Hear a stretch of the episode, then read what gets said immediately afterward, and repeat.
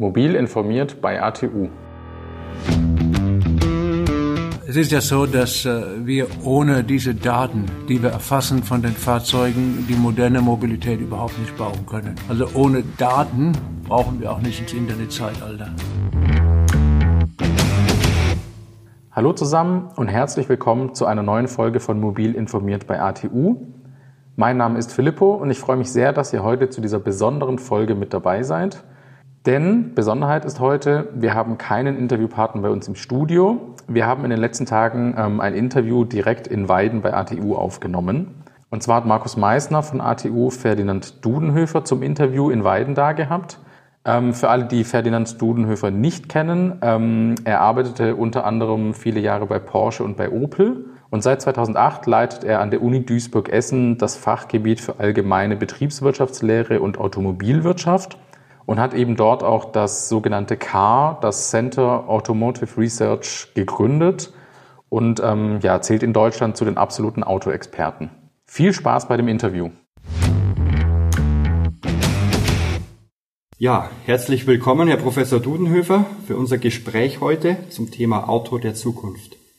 Schönen guten Tag, grüß Gott. Ich freue mich, bei Ihnen heute in Weiden zu sein. Das erste Mal, dass ich in Weiden bin und das äh, wird sicherlich ein spannender Tag für mich heute. Ja, das hoffe ich auch. Das Auto wurde ja schon oft totgesagt.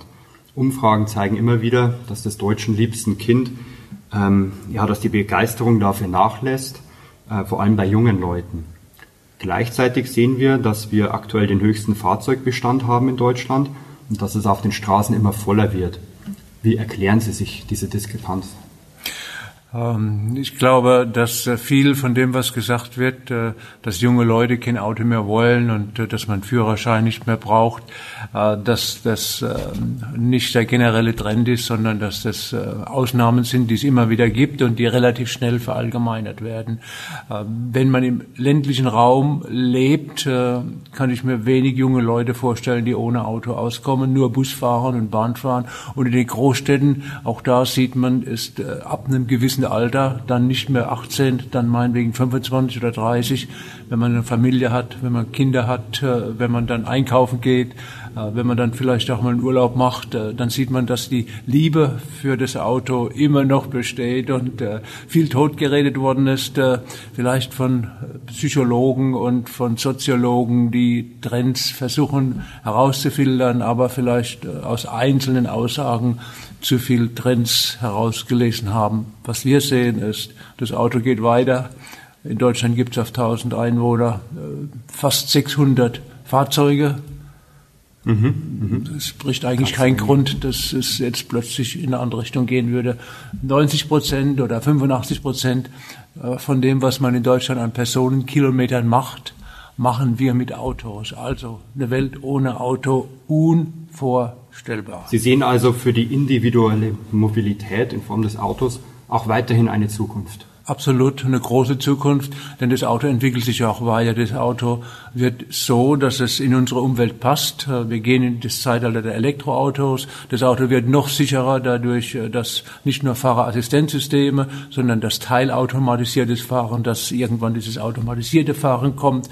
Das heißt, wir haben dann Möglichkeiten, uns sauber zu bewegen, uns sicher zu bewegen und der eine oder andere kann dann mit Sharing-Diensten dieses Auto teilen. Auch das wird es geben. Mhm. Da muss man schauen, wie stark sich durchsetzt. Aber das Auto wandelt sich äh, im Prinzip wie eine Metamorphose, was sich immer wieder neu erfindet und dann hervorragend in unsere Gesellschaft passt. Okay. Stichwort neue Antriebstechnologien.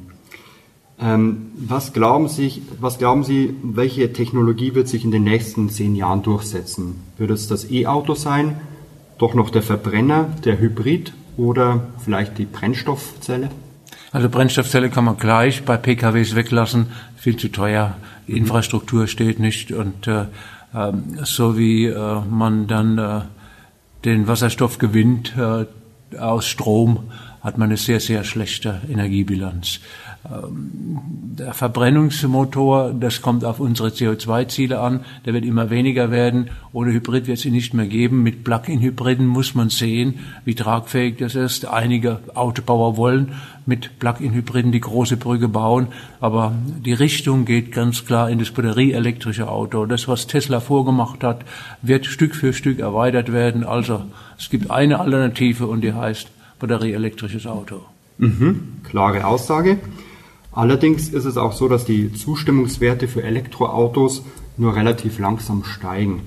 Woran liegt das aus Ihrer Sicht, ähm, dass die Nachfrage auch so zögerlich ist? Liegt es am Preis, an der Infrastruktur, an den langen Ladezeiten oder an der zu kurzen Reichweite? Wahrscheinlich kommen viele Gründe zusammen. Es ist nicht ein Grund, äh, warum äh, das so langsam geht, so Stück für Stück geht. Aber es kann schnell gehen, wenn man es richtig macht. Und richtig gemacht hat es Elon Musk mit Tesla. Mhm. Ein hochemotionales Produkt, äh, was alle, die heute Tesla nutzen oder fahren, nie mehr hergeben wollen. Die haben Loyalitäten von 100 Prozent. Das gibt's nur bei Wahnsinn. Tesla.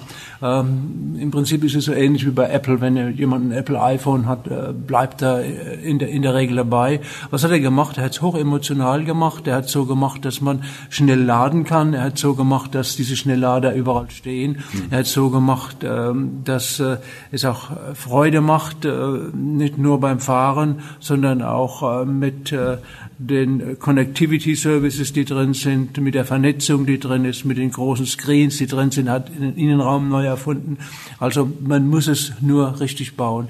Bei uns äh, sieht es so aus, dass die Autobauer jetzt Stück für Stück in diesen Weg gehen. Der Mangel äh, ist sicherlich ähm, die öffentliche ähm, Flankierung von der ganzen Sache. In Berlin bei der Bundesregierung redet man, die Kanzlerin schon seit mehr als zehn Jahren vom Elektroauto. Eine Million sollten auf der Straße sein. Und dann ist man nach Hause gegangen und hat nichts gemacht und wundert sich, dass heute keine Autos auf der Straße sind und sagt, die bösen Autobauer. Mhm. Das ist nicht die Lösung äh, sondern das Problem fängt dort an, wo CO2 produziert wird. Das ist beim Autofahren bei Verbrennungsmotoren.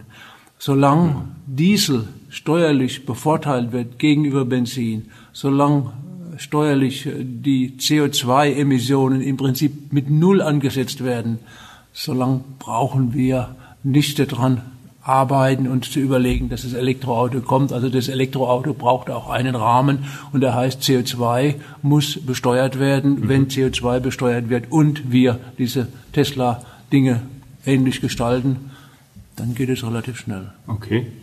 Stichwort Tesla auch. Ähm, Tesla wird ja in Brandenburg in der Nähe von Berlin eine Gigafactory bauen. Ist ja in allen Medien auch. Und ähm, was bedeutet das für Sie, äh, also für die deutschen Hersteller? Ist das eher eine Bedrohung oder doch eher eine Chance? Sicherlich, wenn der große Wettbewerber für die Zukunft äh, nebendran sitzt, äh, ist man nervöser, aber Nervosität hilft manchmal schneller zu werden. Also ich würde es eher als Chance sehen. Ähm, es ist besser, wenn man nebendran sitzt. Es ist besser, wenn die Zulieferer in Deutschland mit Tesla mitwachsen, mitqualifiziert werden, wenn die Vertriebsorganisationen von Tesla, da lernt man auch mitlernen, auch die After-Sales-Organisation. Also ich glaube, es ist für Deutschland eine große Chance und es ist für unsere Branche eine große Chance, mit Tesla in die Zukunft zu gehen in Deutschland. Gut. Sie hatten vorhin schon das Thema Plug-in-Hybride angesprochen. Äh, ist das aus Ihrer Sicht ein tragfähiges Konzept oder wird das eher eine Nische bleiben? Ich glaube, Plug-in-Hybride werden die nächsten fünf Jahre sicherlich äh, von einigen Autobauern sehr stark äh, kommen, präferiert werden. Volvo, BMW, Daimler.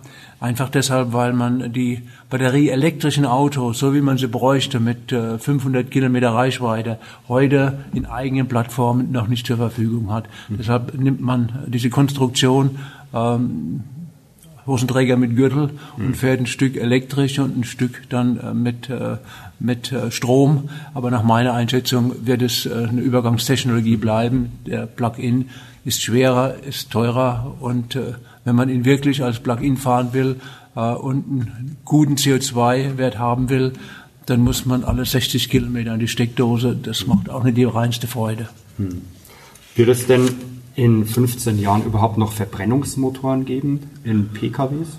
Ja, sicher. Es kommt immer darauf an, wo wir uns gerade hinbewegen. Wenn wir in Afrika sind, wird es äh, in 30 Jahren noch Verbrennungsmotoren geben in den einzelnen Ländern. In hochindustrialisierten Ländern äh, wie in äh, China werden wir immer weniger Verbrennungsmotoren sehen, weil staatliche Vorgaben sind, Elektroautoquoten zu erfüllen. In Europa werden weniger Verbrennungsmotoren sein, weil die EU strenge Umwelt-CO2-Vorgaben macht. In Amerika die haben vielleicht in den nächsten 100 Jahren Donald Trump als Präsident. Da braucht man sich am besten nicht drum zu kümmern, denn mhm. die machen ihren eigenen Turn. Ja, ja. Kommen wir zum Thema Werkstätten. Was bedeuten die neuen Antriebstechnologien wie Elektromobilität, Hybrid, vielleicht Wasserstoff für die Werkstätten, vor allem für den Service?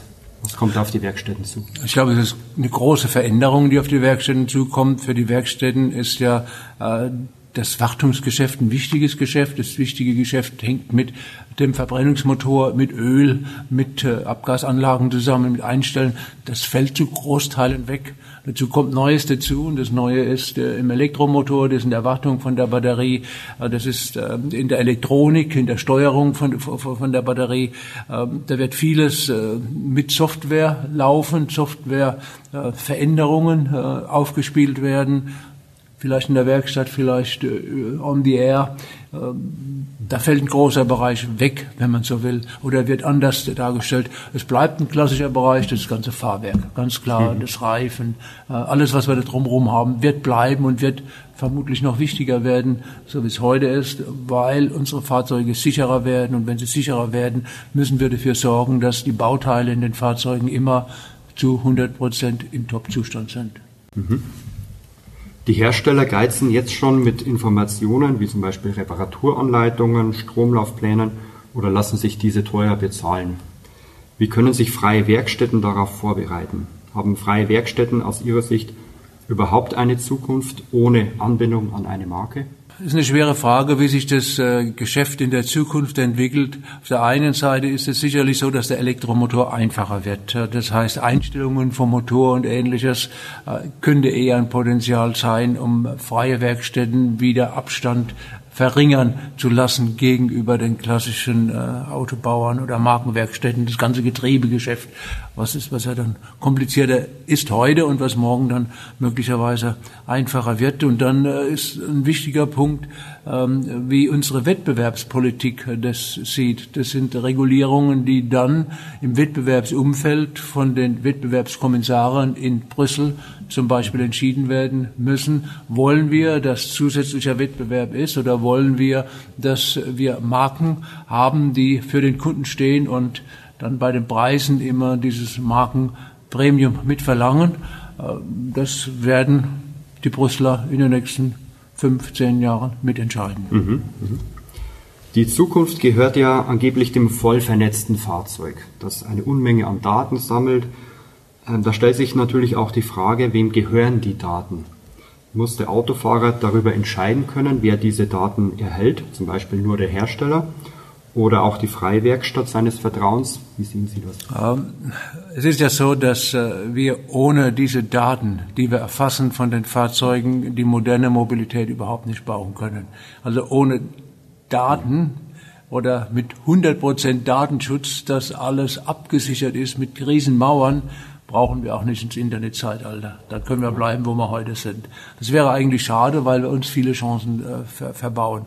Deshalb muss man gucken, wie man mit Daten vernünftig umgeht. Die Daten sollten immer so sein, dass sie keine Möglichkeit zulassen, den, das Individuum zu beobachten. Mhm. Aber Daten, die zusammengeführt werden und die dann im, äh, im Aggregat verarbeitet werden, die brauchen wir unbedingt. Wir müssen nur sicherstellen, dass der Einzelne im Prinzip dann nicht verfolgt wird mit seiner Datenspur. Wenn wir das machen, glaube ich, haben wir einen guten Kompromiss gefunden, denn die Daten sollten allen gehören. Alle profitieren von mhm. den Daten. Das ist wie beim Impfen. Wenn alle sich impfen lassen, wird keiner krank. Wenn einer sich nicht impfen lässt, äh, besteht die Gefahr, dass alle anderen durch ihn oder dass er dann krank wird. Mhm. Eine große Entwicklung geht hin zum autonomen Fahrzeug. Was ist Ihre Einschätzung? Wann werden wir in Deutschland zum ersten Mal im völlig autonomen Fahrzeug, ich sag mal Level 5, unterwegs sein können? In Deutschland dauert es länger. Wir sind sehr kompliziert in unserer Gesetzgebung. Deutschland wird auch eine europäische Gesetzgebung brauchen. Und wenn Sie dann jetzt in der Zukunft 27 Einzelmeinungen in 27 Ländern organisieren, dann wissen Sie, dass Sie nochmal 27 Jahre brauchen, um dann eine äh, vernünftige Regelung zu finden. Also jeder, der automatisiert fahren möchte, relativ schnell sollte nach China gehen. Mhm. Jetzt äh, zu Ihnen. Fahren Sie selbst ein Elektroauto? Wenn ja, welches? Heute noch nicht, aber morgen, heute habe ich noch, ich fahre wenig, ich fahre mhm. 7.000, 8.000 Kilometer im Jahr, habe also noch ein älteres Fahrzeug und wenn das dann den Geist aufgibt, werde ich ein Elektroauto fahren. Okay, haben Sie schon eins im Blick? Es gibt verschiedene. Äh, natürlich, äh, ich sehe da begeistert von Tesla. Aber wenn man äh, jetzt diesen ID3 von VW, den ich auf der Messe in Frankfurt gesehen habe, so sich anschaut, sieht man schon, kriegt Appetit wie moderne Elektroautos. Nicht nur von Tesla, sondern auch von VW oder den BMWs oder den Mercedes aussehen. Hm. Eine letzte Frage. Was raten Sie dem Verbraucher, der sich jetzt überlegt, ein Auto anzuschaffen? Sollte er einen, ein Elektroauto nehmen, Benziner oder doch Hybrid? Schauen Sie, das ist, ja, das ist immer schwer, eine allgemeine Antwort jetzt äh, zu geben, weil alle Menschen sind unterschiedlich. Jeder muss äh, gucken, äh, wie er mit Autos zurechtkommt und welche Autos er braucht. Wenn ich im Tag nur 50, 60 Kilometer fahre und in der Stadt wohne, in der, in der Nähe ist eine Ladesäule oder ich habe einen Parkplatz äh, mit einer Wallbox dran, dann ist das Elektroauto sicherlich eine schöne Sache. Wenn ich jeden Tag 500 Kilometer fahre, weil ich im Außendienst bin, dann kann ich mit einem Elektroauto, so wie es heute ist, relativ wenig anfangen. Also es kommt so ein bisschen auf die Leute drauf an, äh, wie die Muster sind, mit denen man sich bewegt und so sollte man sich entscheiden. Jetzt gibt es bald diese Elektromobilitätsprämie, das heißt, diese 6.000 Euro bei dem rein elektrischen Fahrzeug könnten dem einen oder anderen schon Spaß machen und sich äh, zur Überlegung bringen lassen, jetzt ein schickes Elektroauto zu kaufen. Mhm. Vielen Dank für das Gespräch, Herr Dunhöfer. Gerne. Ja, einen schönen Tag. Tschüss. Tschüss. Ja, wir hoffen, euch hat das Interview gefallen. Ähm, meiner Meinung nach gab es wirklich viele spannende neue Erkenntnisse. Ähm, gerade mit dem Hintergrundwissen, das Herr Dudenhöfer mitbringt. Vor allem im Bereich, ähm, ja, habt ihr auch gehört, im Elektrifizierung der Autos, ähm, dass das je nach Land und je nach Entwicklungsstand unterschiedlich verlaufen wird. Und genau hier schließt auch unser heutiger Fun Fact an, mit dem wir jede, jede Folge beenden möchten. Und zwar geht es um das erste Elektroauto der Welt, das, viele von euch werden sich wundern, wie früh, das, wie früh es das doch gab. Angeblich gab es das bereits zwischen 1832 und 1839 und zwar von dem schottischen Erfinder Robert Anderson. In Deutschland wiederum ist das erste bekannte Elektroauto mit vier Rädern von 1888. Das war der sogenannte Flocken-Elektrowagen. Ihr seht, die Idee des Elektroautos gibt es schon sehr lange, nicht nur erst in den letzten Jahren. In diesem Sinne, gute Fahrt und kommt gut durch den Verkehr. Mein Name ist Filippo, das war Mobil informiert bei ATU. Bis zum nächsten Mal.